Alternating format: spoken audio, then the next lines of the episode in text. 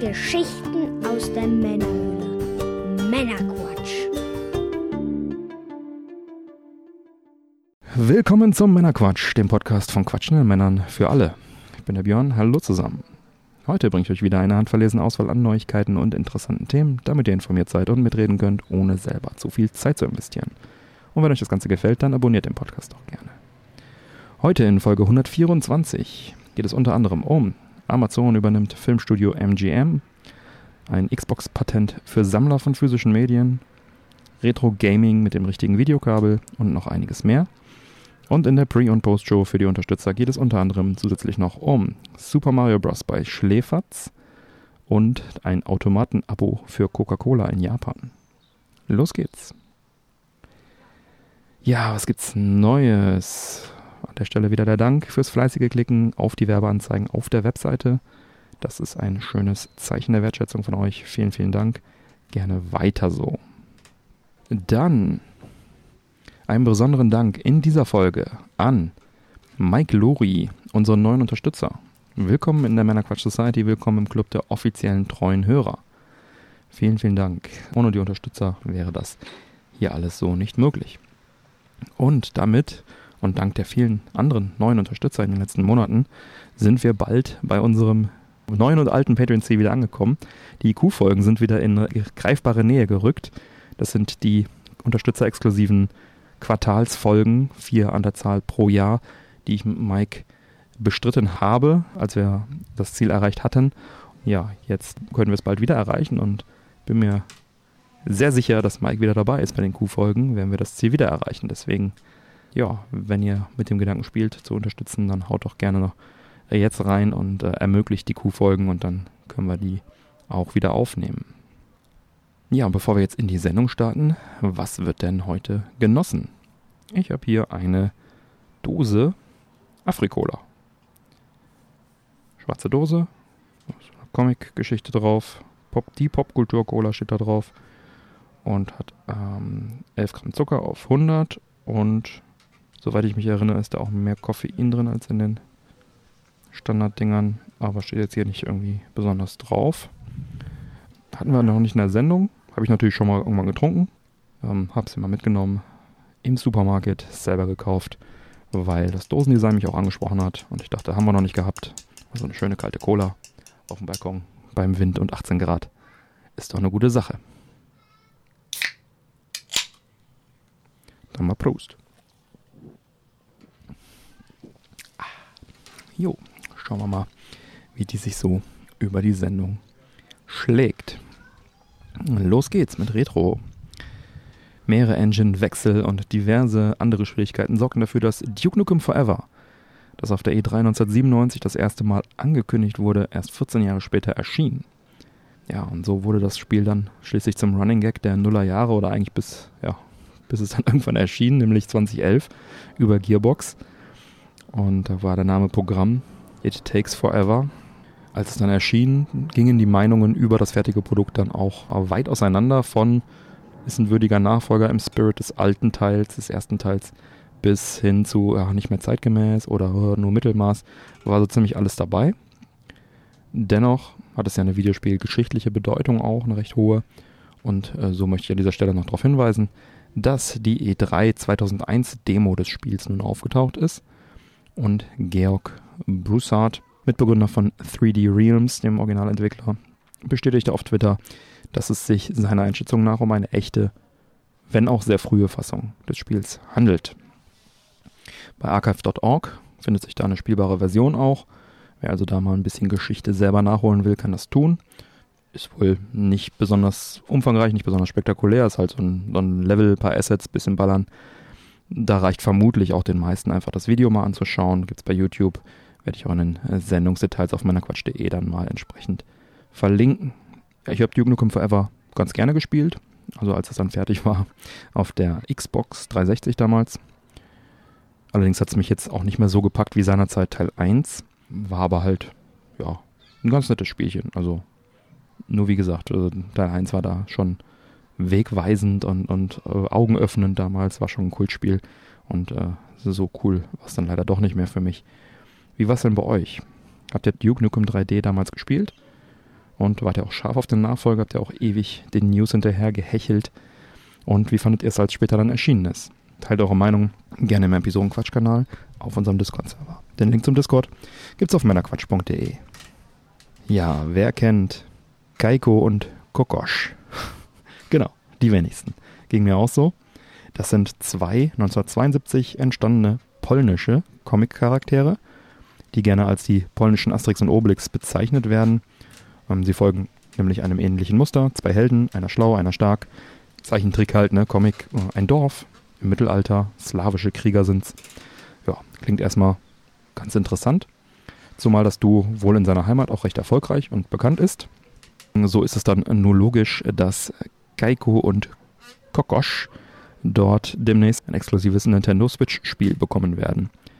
Ziel des Spiels ist es laut Publisher Red Deer Games, die Charaktere einem äh, weltweiten Publikum vorzustellen, das sich mit ihren Heldentaten eben noch nicht so gut auskennt und vertraut ist.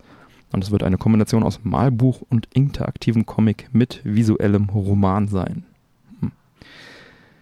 Die Handlung stammt aus der Feder der ehemaligen CD Projekt Red Autorin Magdalena Guccenti, die für das Skript des The Witcher Ablegers Gwent auch verantwortlich war. Angekündigt war das Ganze für Q1 2022. Auf der Webseite steht weiterhin nur Coming Soon. Schauen wir mal, wann und was dann da kommt. Wir bleiben dran und berichten dann, wie immer. Wer die slawischen Krieger vorab schon mal genauer kennenlernen will, kann dies in der gleichnamigen Netflix-Zeichentrickserie tun. Ich habe mir da mal eine Folge angeschaut. Ja, ich sag mal so, muss man vermutlich mit aufgewachsen sein, um es gut zu finden.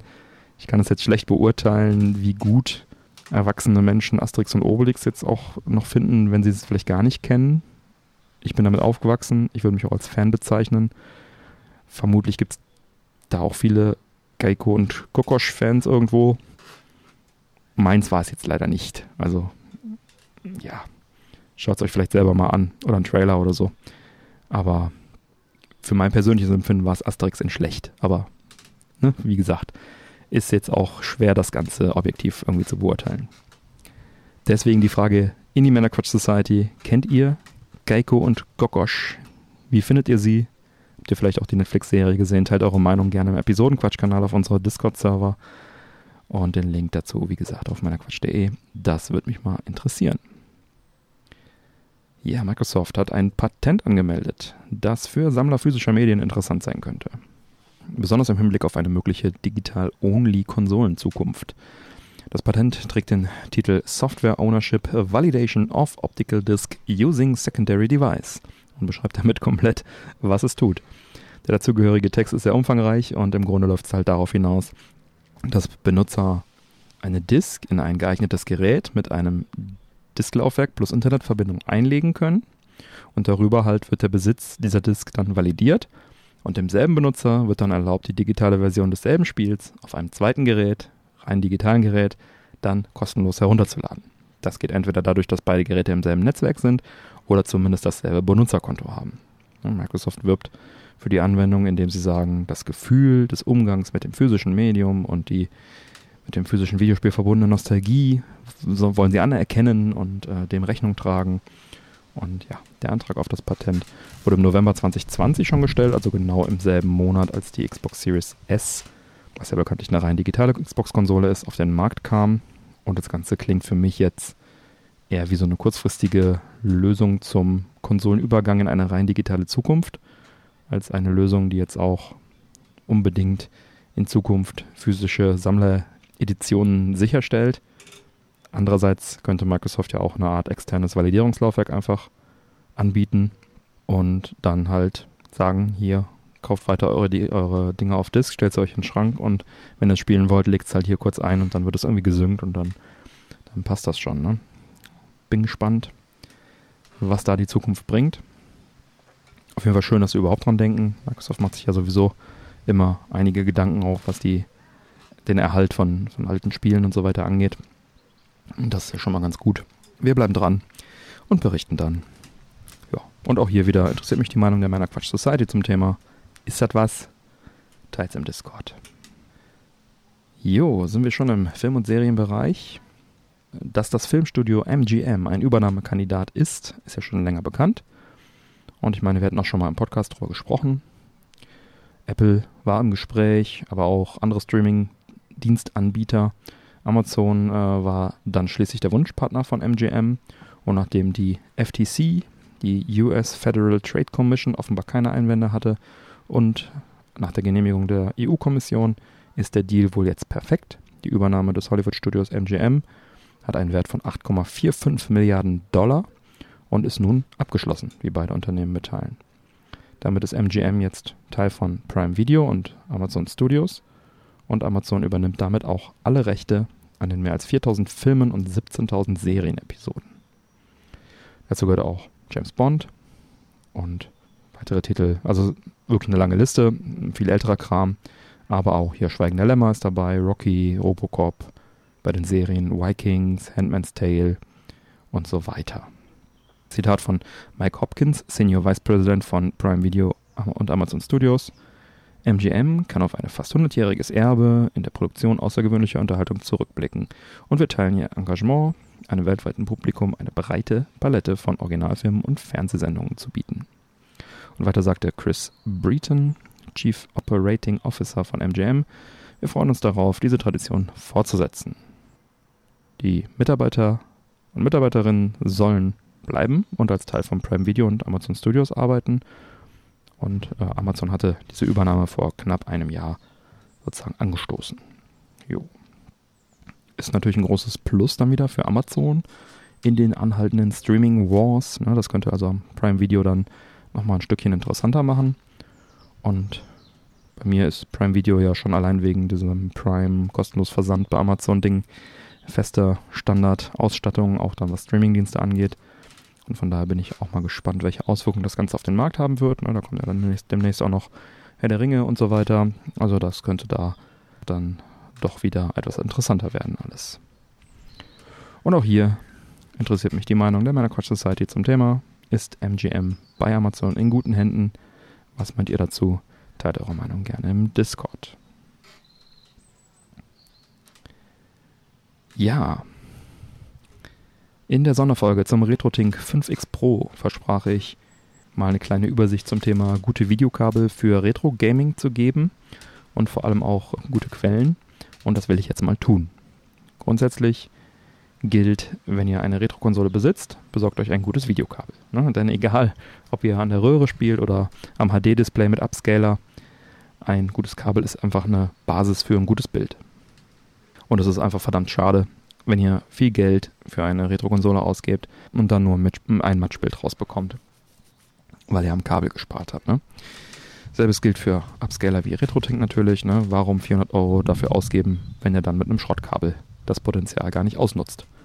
Also so wie wenn ich mir hier einen 10.000 Euro Grill hinstellen würde und dann nur Fleischabfälle drauf werfe. Also das macht keinen Spaß. Ne? Soll ja Spaß machen. Ja, was ist ein gutes Kabel? Das wollen wir uns mal anschauen. Grundsätzlich sind alle Kabel bis zum heutigen HDMI-Standard äh, analoge Kabel, über die wir jetzt sprechen. Und ich will jetzt hier mal keine riesen Technikschule aufmachen, aber einen kleinen, einen kleinen Abriss geben. Fangen wir mal ganz unten an beim Antennenkabel. Das bildet sozusagen den Bodensatz. Hier wird Bild und Ton über ein Kabel geliefert. Die sind meistens auch nicht gut geschirmt, oft mit Störungen und so weiter behaftet. Und dabei kommt in der Regel mit das schlechteste Bild raus, was man so haben kann. Besonders die 8-Bit-Konsolen kommen meistens mit so einem Kabel standardmäßig. Und in wenigen Fällen, wie zum Beispiel beim NES, ist es dann auch ohne weitere Tricks möglich, da noch ein Cinch Composite Kabel dran zu hängen. An der Seite ist dann ein Anschluss dafür da. Und da sind diese dreiadrigen Gelb-Rot-Weiß-Stecker. Und mit Composite ist schon mal Bild und Ton wenigstens getrennt. Das Gelbe ist das Bild. Rot und Weiß sind dann links und rechts Stereo. Und äh, in Sachen 8-Bit ist es schon mal eine Verbesserung. Manche Retro-Konsolen wie das Atari VCS, also das 2600 oder 7800 oder das Master System 2 und so weiter, diese ganzen alten Konsolen können auch auf Composite umgebaut werden und liefern dann also ein solides Bild, sag ich mal. Ne? Gerade bei den alten Dingern ist es dann oft, oft schon okay, mit Composite zu arbeiten. Noch etwas besser wird es dann bei den besonders in den USA verbreiteten S-Video-Kabeln. Auch hier ist wieder Bild und Ton getrennt. Und das Ergebnis ist also noch ein bisschen besser als bei Composite. Spätestens aber bei den 16 und 32-Bit-Konsolen sollte man dann nach Möglichkeit ein vollbelegtes RGB-Kabel nutzen. Hier läuft das Bild in Rot, Gelb, Blau sauber getrennt, auch vom Ton getrennt, über so einen SCART-Stecker meistens zusammen. Und das ist hoffentlich dann auch gut verarbeitet und gut geschirmt, dieses RGB-Kabel, was ihr dann kauft. Und da gibt es dann noch verschiedene Sync-Methoden und geht alles sehr weit. Wenn ihr ein gutes Kabel habt, ein gutes Kabel kauft, dann äh, müsst ihr euch da eigentlich nicht groß kümmern, wie das jetzt genau zusammengebaut ist. Wichtig ist nur, es reicht nicht, irgendein RGB-Kabel von AliExpress zu holen. Das kann nämlich mitunter sogar Schäden an der Hardware verursachen. Im günstigsten Fall ist es aber einfach nur mit einem schlechten Bild verbunden. Und zu beachten gilt auch, SCART ist nicht gleich RGB. SCART ist nur der Name vom Stecker. Und es gibt auch SCART-Stecker, die nicht voll belegt sind. somit kann, also es kann sein, dass ihr ein SCART-Kabel habt, äh, was einfach ein Composite-Bild ausliefert. Einen kleinen Hinweis bieten euch diese Zähne, die in dem Stecker drin sind. Manchmal sind da nur ein paar drin. Dann ist es ein Hinweis darauf, dass es ein Composite-Bild ist. Manchmal sind da alle drin. Das ist ein grober Hinweis, dass es ein RGB-Kabel sein könnte, aber nicht sein muss. Es kann sein, dass diese, dass diese ganzen Zähne zwar drin sind, aber intern gar nicht verkabelt und angeschlossen sind. Also müsste man es streng genommen aufmachen, um rauszufinden, ob es ein gutes Kabel ist. Oder ihr kauft es halt direkt bei einer vertrauenswürdigen Quelle und wisst es dann. Beziehungsweise ihr seht es wahrscheinlich sogar auch, weil das Bild entsprechend gut oder schlecht ist. Grundsätzlich gilt, die originalen RGB-Kabel der Hersteller sind in 99% der Fälle richtig gut. Die wurden meistens früher dann separat verkauft. Meistens lagen da irgendwelche äh, Composite-Kabel dabei, Cinch-Kabel dabei. Und die RGB-Kabel wurden dann separat verkauft für teures Geld. Und entsprechend wurde dann da auch nicht an der Verarbeitung gespart. Nachteil an der Nummer ist, dass heute diese Originalkabel natürlich gesucht und teuer sind, weil jeder weiß, dass das gute Kabel sind. Da zahlt man also mitunter genauso viel wie für ein gutes neues Kabel. Deswegen, wenn ihr günstig an so ein Kabel rankommt oder zu einem fairen Preis, dann könnt ihr das auf jeden Fall beruhigt kaufen. Ansonsten gibt es halt ein paar andere gute Quellen da draußen auch, wo man heute noch gute Kabel kriegt. Und ein paar davon will ich euch jetzt mal nennen. Früher, so in den späten 90ern bis in die Nullerjahre, wo ich da auch ein Verständnis äh, langsam dafür entwickelt habe, dass ein RGB-Kabel doch einiges am Bild auch positiv beeinflusst, schwor ich immer auf Wolfsoft. Ne? Wolfsoft-Kabel, das war so der Goldstandard. Ne? Ähm, das ist ein Online-Shop, den gibt es schon sehr, sehr lange. Äh, sieht man auch heute, dass es den schon ein bisschen länger gibt. Unter wolfsoft.de ist er erreichbar und die Jungs sind halt für richtig gute Kabel und auch für Umbauten und so weiter bekannt. Ich schätze den Betreiber, Klaus, persönlich auch sehr. Ist ein netter Kerl. Kenne ich halt von den Börsen, von als Gamescom Ausstellerkollege oder halt auch vom E-Jack Fest, wo er dann auch als Händler regelmäßig vor Ort ist. Und früher bekam man dort also für seine 50 Mark ein, ein tolles RGB-Kabel für fast jede Konsole. Heute sind die Preise leider so ein bisschen Richtung Apotheke gewandert. Ich sag nur, wie es ist. In, den, äh, in Zahlen äh, sind das so 60 Euro für ein RGB-Kabel, ist man so dabei ist jetzt also als Fazit gut, aber teuer. Hm? Ähnlich sieht es mit der Firma Retro Gaming Cables aus England aus. Bis zum Brexit habe ich dort sehr gerne meine Retro Gaming Kabel bestellt. Die Verarbeitung und das Fachwissen der Jungs ist einfach spitze. Ja, die haben auch oft Kooperationen laufen, wie mit den Herstellern vom RetroTink, dass sie dann also ein spezielles RGB-Kabel bauen, was ein RetroTink 2X eingebaut hat. Und also schicke Geschichten und also die bauen auch Spezialkabellösungen und alles sehr, sehr gut. Tolle Auswahl auch eine gute Beratung und so weiter. Nur leider jetzt seit dem Brexit sind die Preise auch nochmal enorm gestiegen und dazu kommt jetzt auch noch Zoll in unseren Landen.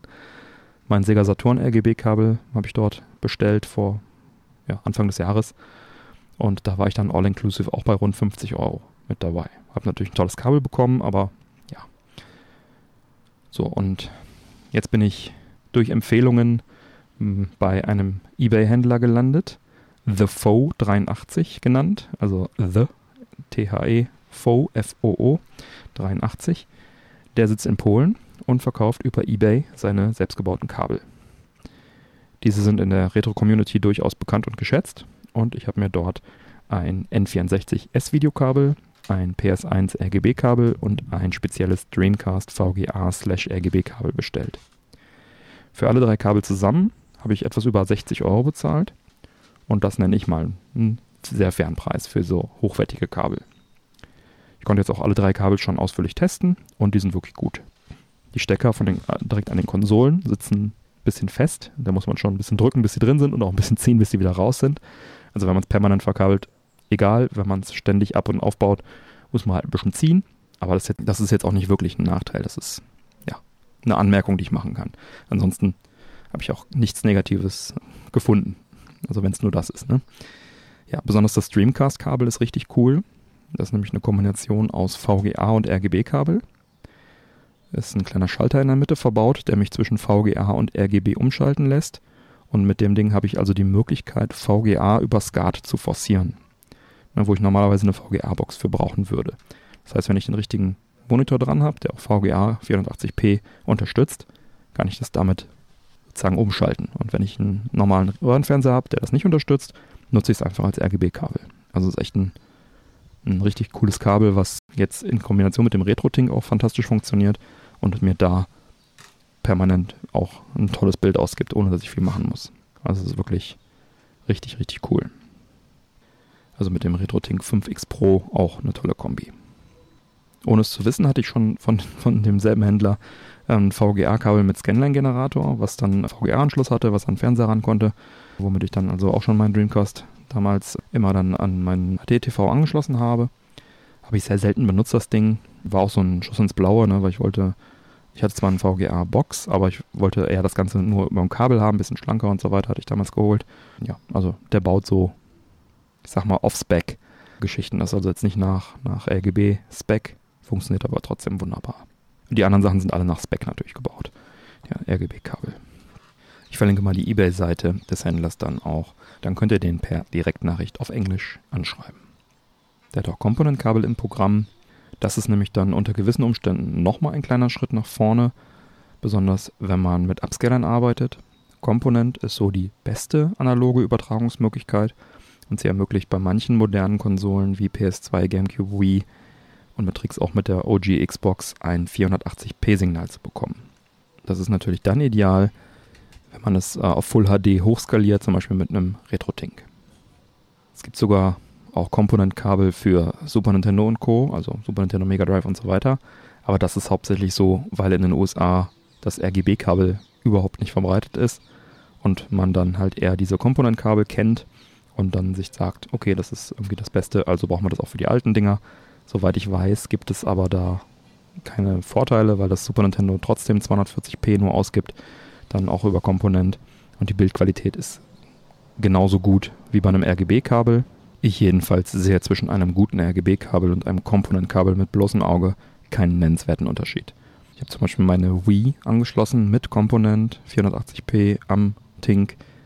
Danach nochmal das, äh, dasselbe, also die Wii mit dem originalen RGB-Kabel das war dann 480i, auch am Tink. Und wenn ich es dann verglichen habe, habe ich weder bei Wii noch bei GameCube-Spielen da einen, einen großen Unterschied sehen können. Wahrscheinlich, wenn man es äh, nebeneinander direkt aufnimmt und dann nochmal Details sucht. Aber ich habe halt wirklich geschaut und es hat beides ein fantastisches Bild gemacht. Also. Kann natürlich, also es war jetzt bei dem Setup so, am, wenn man jetzt ein HD-TV hat, äh, mit einem schlechten RGB-Wandler und da mit einem äh, SCART-RGB-Kabel reingeht, ist es wahrscheinlich ein schlechteres Bild, als wenn das Ding jetzt zum Beispiel noch einen nativen Component-Eingang hinten hat. Dann wird man da wahrscheinlich ein besseres Ergebnis haben. Also muss man halt schauen, welches Setup man hat. Aber so als Fazit kann man sich merken, für Retro, so bis PS2 auf jeden Fall, ist ein RGB-Kabel meistens die beste Wahl. Und danach kann es unter Umständen halt nützlich sein, so ein Komponentkabel zu nutzen. Da muss man auch wieder schauen, dass man ein gutes bekommt, ein gutes geschirmtes und so weiter. Auf der OG Xbox bekommt man zum Beispiel nur ein 480p-Bild, wenn man da entweder ein US-Gerät besitzt oder eine gechippte Xbox mit entsprechender Software, die das Ganze dann sozusagen forciert. Und auch dann sollte man besser US-Spiele spielen oder die PAL-Spiele einzeln patchen, also weit entfernt vom Plug-and-Play. Da muss man sich überlegen, ob man nicht einfach ein äh, gutes RGB-Kabel nimmt und mit 480i dann arbeitet. Da macht es allerdings schon einen größeren Unterschied, aber äh, der Aufwand ist auch entsprechend groß. Der Vollständigkeit halber, viele der älteren Konsolen können mittlerweile auf RGB auch gemoddet werden, die es also vielleicht ursprünglich nicht konnten. Ist dann in, in dem Fall meistens die beste Art, das Ganze dann auch zu benutzen. Also keine Ahnung, eine PC Engine, N64 und so weiter mit, äh, mit RGB, ist sicherlich dann äh, eine sehr, sehr gute Wahl. Allerdings ist es auch eine recht kostspielige Geschichte. Ne? Man muss das äh, sich dann gut überlegen, ob es dann wirklich nötig ist. Mein Atari VCS zum Beispiel, mein 2600er und mein 7800er, die laufen beide über Composite Cinch. Das ist auch ein Mod. Ne? Also ist, die können, hatten das vorher nur Antenne, haben jetzt ein Cinch-Kabel dran, Composite-Kabel dran. Und ich bin mit dem Ergebnis auf der Röhre sehr, sehr zufrieden. Also das ist für mich auch so der originale Look irgendwie, so ein bisschen ausgefranste Farben und so, das gehört für mich dazu. Da bin ich sehr zufrieden mit. Da will ich die gar nicht so knackscharf haben. Mein US N64 zum Beispiel läuft über S-Video, was über den Tink dann hochskaliert mit dem Comp-Filter dann auch sehr nah an das äh, Ergebnis von einem RGB-Kabelumbau oder von einem RGB-Umbau mit RGB-Kabel kommt. Und da spare ich mir das Geld einfach. Ne? Das ist der Unterschied wirklich sehr, sehr gering. Und da kann ich eher noch mehr besseres Bild rausholen, indem ich da die ROMs patche und da den, äh, das Anti-Aliasing runterkratze sozusagen. Ja. Aber alle Konsolen, die nativ auch RGB ausgeben von vornherein oder wo man halt dann direkt mit einem vernünftigen Kabel auch arbeiten kann, da tue ich das auch. Und das solltet ihr auch tun, denn das lohnt sich schon.